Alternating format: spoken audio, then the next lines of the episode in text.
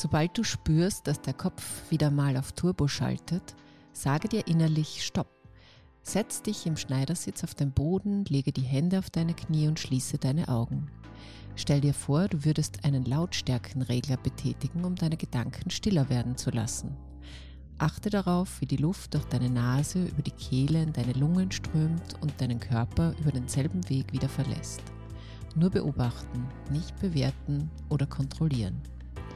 Zusätzlich kannst du eine Hand auf dein Sonnengeflecht legen, um bewusst in den Bauch zu atmen. Auch das hilft dir beim Entspannen. Nimm dir fünf bis zehn Minuten Zeit, einfach nur zu atmen. Ja, hallo und herzlich willkommen zu Ist das gesund, dem Gesundheitspodcast der kleinen Zeitung. Mein Name ist Barbara Haas, äh, ich bin Journalistin und hoste heute diesen Podcast und das, was Sie jetzt gerade am Anfang gehört haben, war eine kleine Meditationsübung aus dem Buch von Ö3-Moderatorin und Yogalehrerin Sandra König, die heute meine Gästin ist. Hallo liebe Sandra. Hallo, grüß dich. Meditation und Yoga, das gehört ja für viele irgendwie zusammen und vielleicht ist das auch so in so unsicheren Zeiten auch eine ganz gute Möglichkeit ähm, zu finden, wenn der Kopf und eben auch der Körper ähm, im Turbomodus laufen oder von, von draußen sozusagen viel Input kriegen. Aber dein Buch heißt Auf die Plätze lächeln los. Und das klingt auch gut, aber was hat Lächeln eigentlich mit Yoga zu tun? Sehr, sehr viel. Äh, Yoga hilft uns, unser inneres Lächeln zu finden und immer wieder mit, neu aufzuladen mit neuer Energie. Also es ist tatsächlich so, dass also nicht nur in meinen Yogastunden, sondern in allen Yogastunden, wenn man die Yogis selbst beobachtet, dass sie, egal wie gestresst, wie abgehetzt, wie müde sie in die Stunde reinkommen, sie verlassen die Yogamatte mit so einem seltsamen, glückseligen Lächeln. Also wenn man vor dem Yoga-Studio, Yoga-Studio steht und die Leute mit den Matten rauskommen sieht, ähm, dann haben die so ein ganz besonderes Leuchten und Lachen in sich. Und das macht Yoga mit uns. Das macht Meditation, das macht Ruhe mit uns. Und das macht diese Kombination von bewussten Atmung, äh, bewusster Atmung und sanfter Bewegung mit uns. Und ja, das hat ganz viel mit einem Lächeln zu tun. Ja, ähm, interessant. Yoga ist ja in Österreich ein äh, extremer Lifestyle-Trend. Äh, es ist weltweit eine, eine riesige Menge an Menschen machen Yoga. In Österreich sind es, glaube ich, mehr als 350.000. Oft sind es auch Frauen, die sich dafür begeistern. Ich fand ganz interessant, was Lady Gaga, die US-Pop-Queen, ähm, über Yoga sagt, nämlich Yoga heilt mich. Also frage ich dich, hat sie recht? Heilt Yoga den Körper?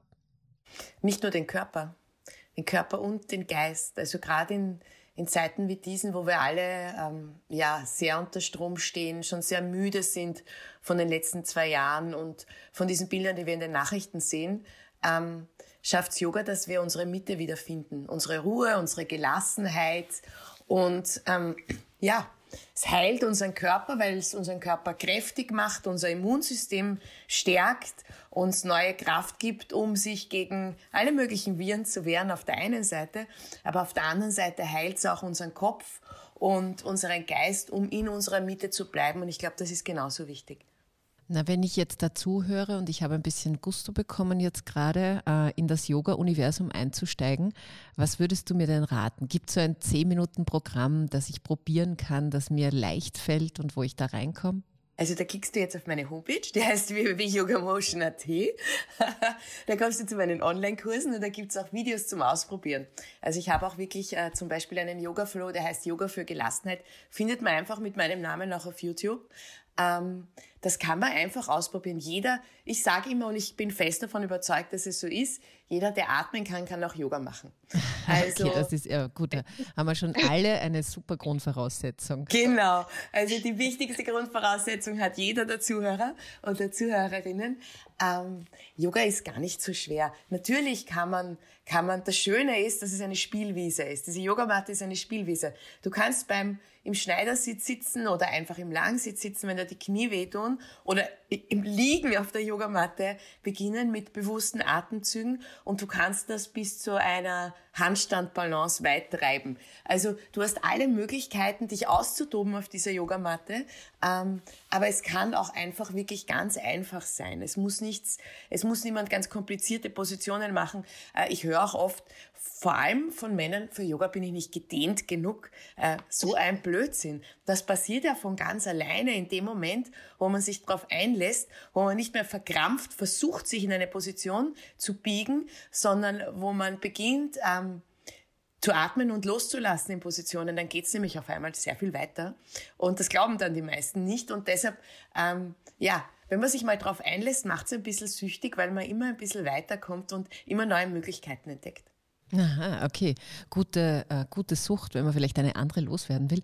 Ähm, was würdest du denn sagen, wie verändert sich denn eigentlich jetzt wieder der Körper eher, wenn ich eine Zeit lang Yoga mache? Also sagen wir einen Monat, um es mal nicht zu übertreiben.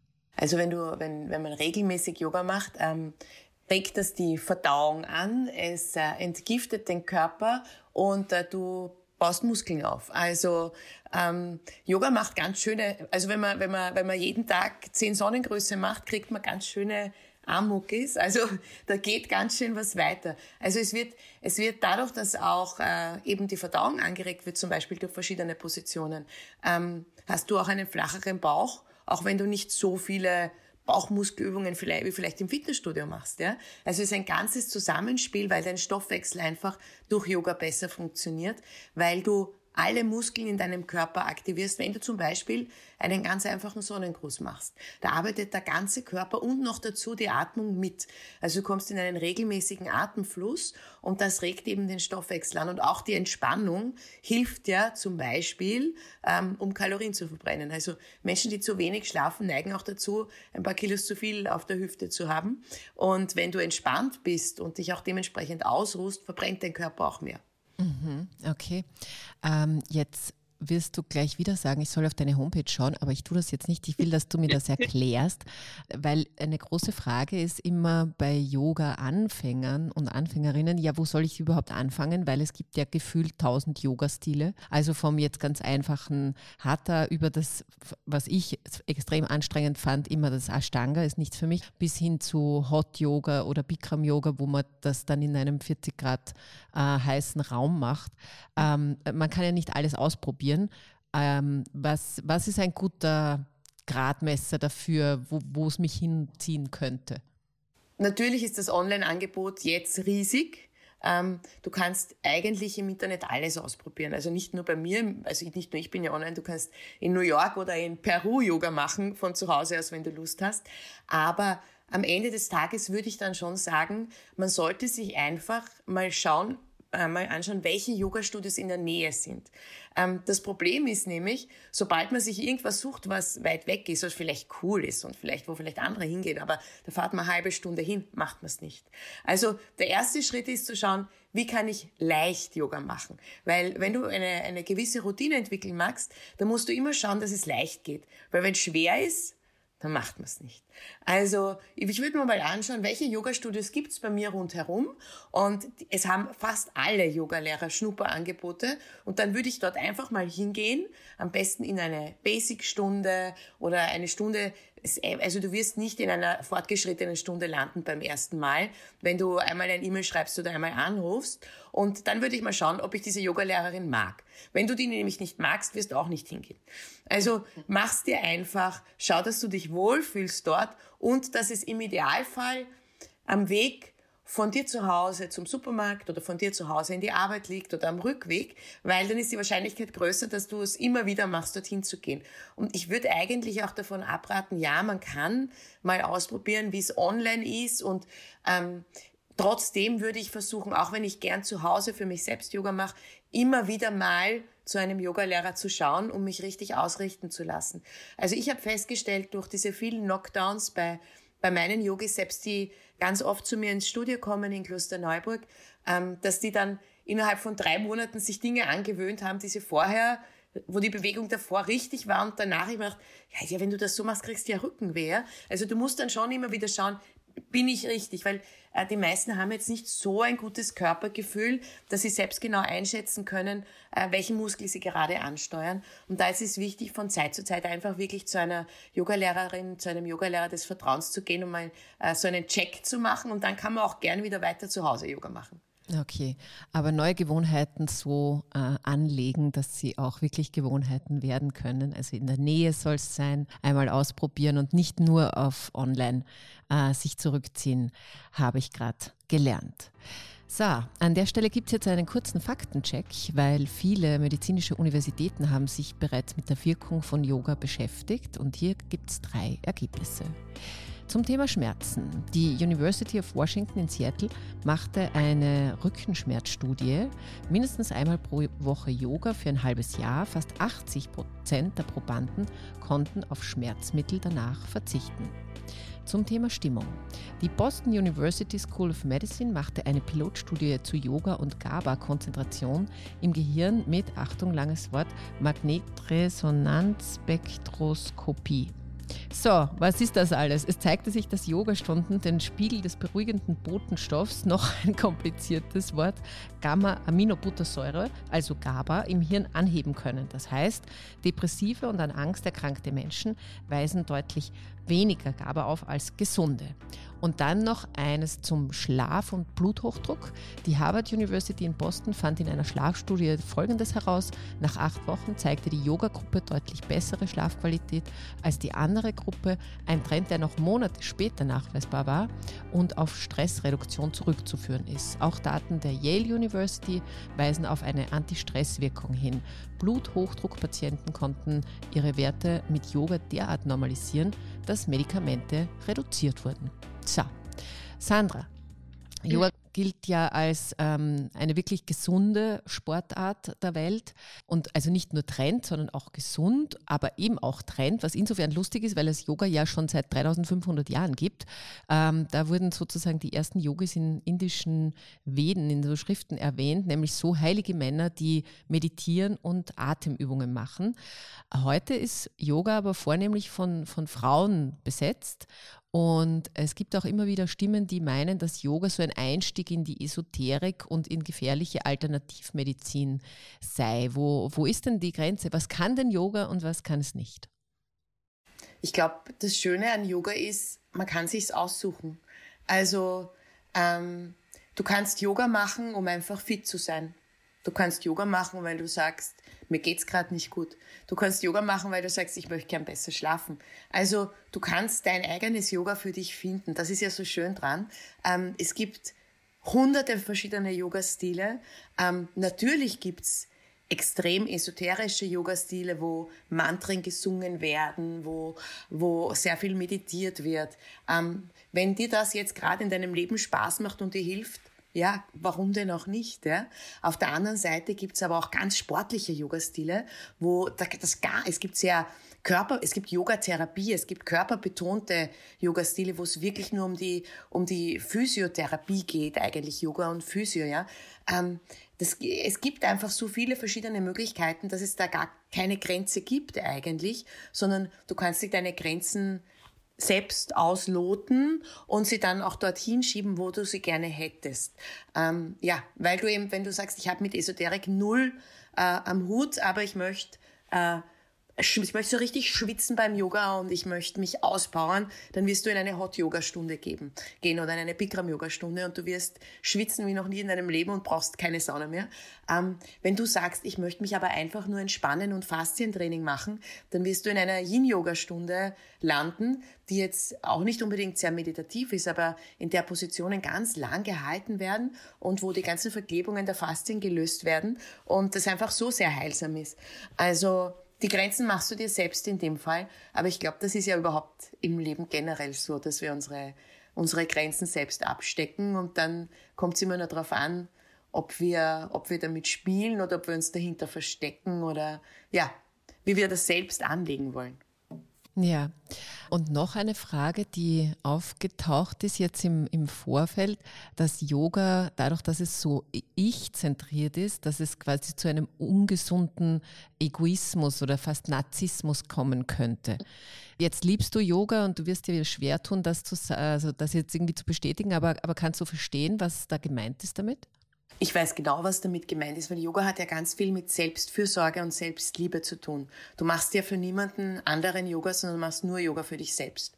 Und in dem Moment, wo du dich auf eine Yogamatte setzt, bist du auch alleine mit dir selbst. Also du musst dich mit dir selbst auseinandersetzen. Also ähm, Yoga macht man immer nur für sich selbst. Äh, nur wenn man zum Beispiel Herzöffner praktiziert im Yoga, da öffnest du dein Herz, indem, also du für deine eigene Emotion, aber auch für dein Rundherum. In dem Moment, wo du nämlich liebevoll mit dir selbst umgehst, hast du auch die Kraft, mit anderen liebevoll umzugehen. Also das ist so eine, eine Wellenbewegung, die vielleicht auf einer Yogamatte startet. Und deshalb würde ich nicht sagen, dass es, dass es egoistisch ist, sondern ähm, es ist aufmerksam und essentiell, dass wir mit uns selbst wertschätzend umgehen und liebevoll umgehen. Und das ist Yoga. Mhm, okay. Ähm Du bist ja auch nicht von Geburt an äh, Yogi gewesen, sondern bist auch dazu gekommen. Was hat es denn in deinem Leben äh, Gutes verbessert und ähm, was, ist, was war dein, sozusagen deine kleine Reise zur, zum Yoga? Also äh, ich habe mit Yoga begonnen, einfach weil ich einen, einen Ausgleich zu meinem doch sehr lauten und äh, stressigen Job im Radio gesucht habe.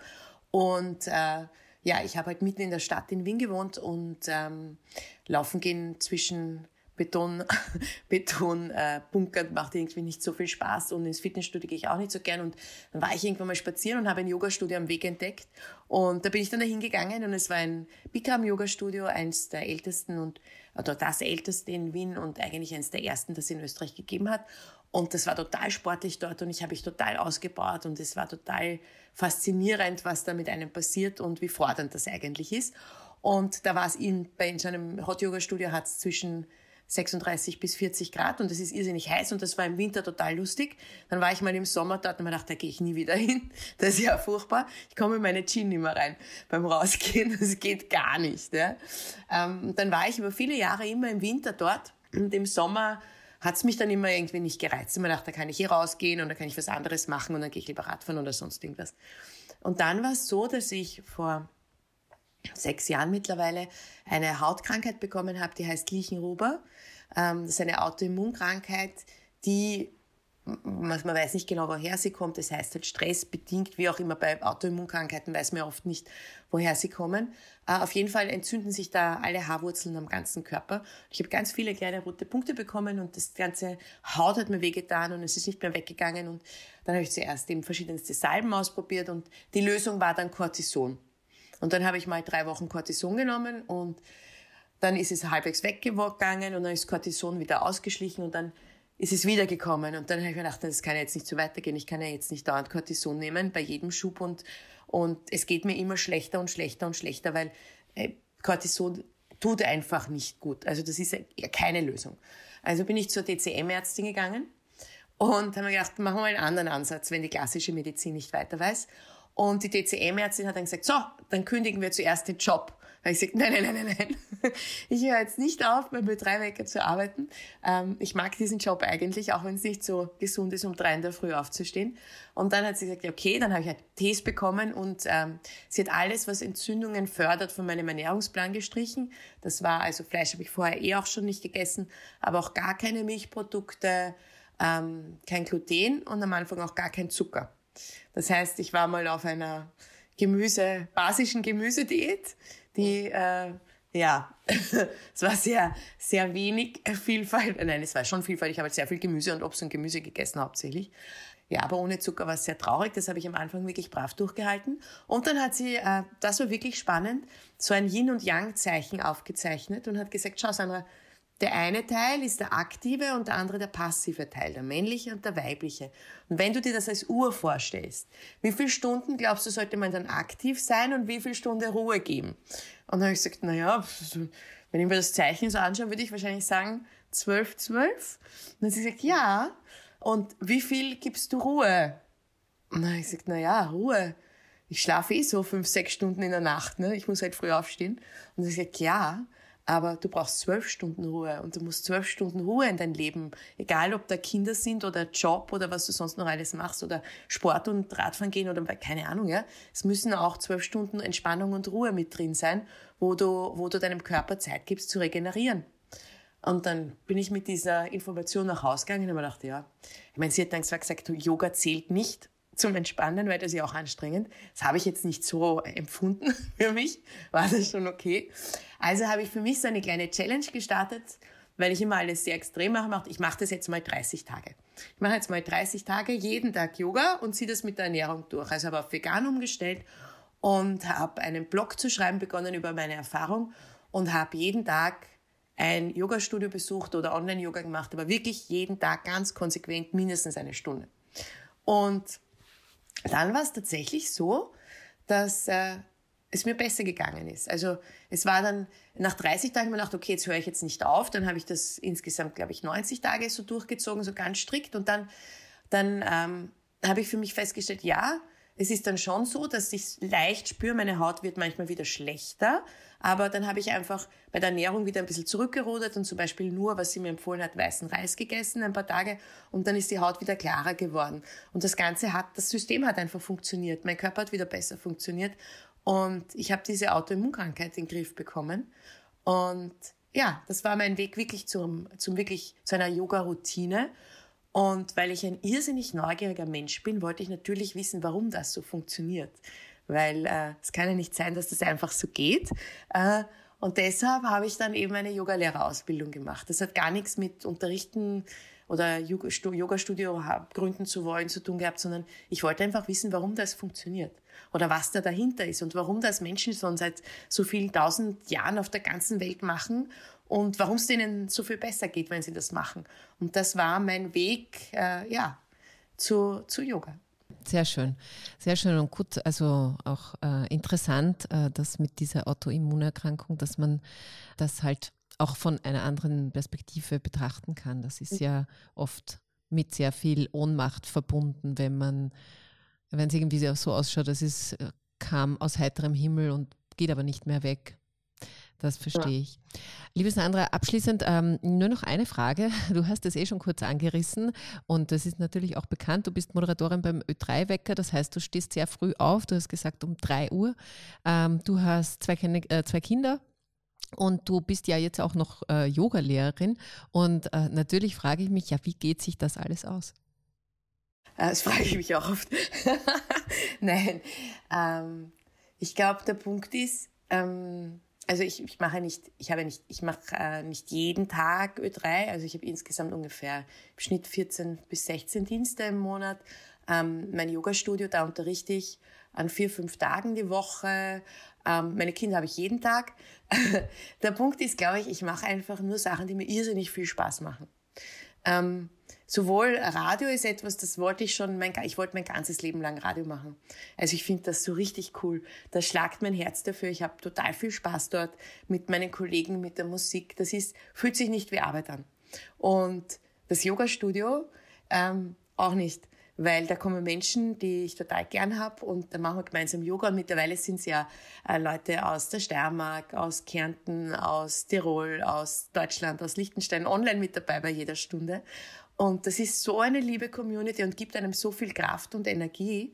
Ähm, ich weiß nicht, ob ich so konsequent immer wenn ich müde bin am Abend noch in ein Yoga-Studio gehen würde. Aber nachdem es mir gehört, muss ich gehen. das heißt, das unterstützt meine eigene Yoga-Routine auch. Und ähm, das macht einfach total viel Spaß. Also alles, alles, was ich da so treibe, mache ich einfach, weil ich weiß, warum ich es mache. Also ich habe hinter allem einen, ich glaube, das ist total wichtig, dass man seine Motivation und sein Warum kennt bei allem, was man macht. Und bei mir ist es einfach so, dass es mir Freude bereitet. Und dass ich weiß, dass ich ja natürlich danach müde bin, aber auch glücklich. Und deshalb mache ich das. Mhm, okay, also der Sinn äh, ist ein wichtiger Treiber auch und ein, wahrscheinlich auch eine gute Richtschnur. Ja, liebe Sandra, vielen Dank für deine Zeit. Das hat äh, sehr Spaß gemacht und äh, Lust gemacht, vielleicht auch bei Ihnen, liebe Hörerinnen und Hörer, mal Yoga zu probieren oder mal in Sandra Königs Buch reinzuschauen. Es heißt Auf die Plätze lächeln los und äh, ist im Kneipverlag erschienen. Und wenn Ihnen dieser Podcast gefällt, dann freue ich mich über eine gute Bewertung und Feedback und Likes und Shares und was auch immer Ihnen einfällt. Und sollten Sie Rückmeldungen jetzt gleich zu diesem, zu unserem Gespräch hier haben, dann einfach per Mail an barbara.has.kleinezeitung.at. Und wenn Sie noch mehr wissen wollen über Gesundheit, Energie, Lebensfreude, dann schauen Sie doch auf die Homepage der Kleinen Zeitung, kleinezeitung.at im Ressort Besser Leben liefern meine Kolleginnen äh, spannende Hintergründe zu all diesen wichtigen Lebensbereichen und aktuell können Sie auch noch einen Gutschein für das Natürlich Gesund Magazin der Kleinen Zeitung downloaden und das Heft dann beim Spar einfach abholen. So, und wenn Sie wollen, dann hören wir uns wieder in zwei Wochen. Bis dahin wünsche ich Ihnen eine gute Zeit. Genießen Sie den Frühling, lächeln Sie und bleiben Sie gesund.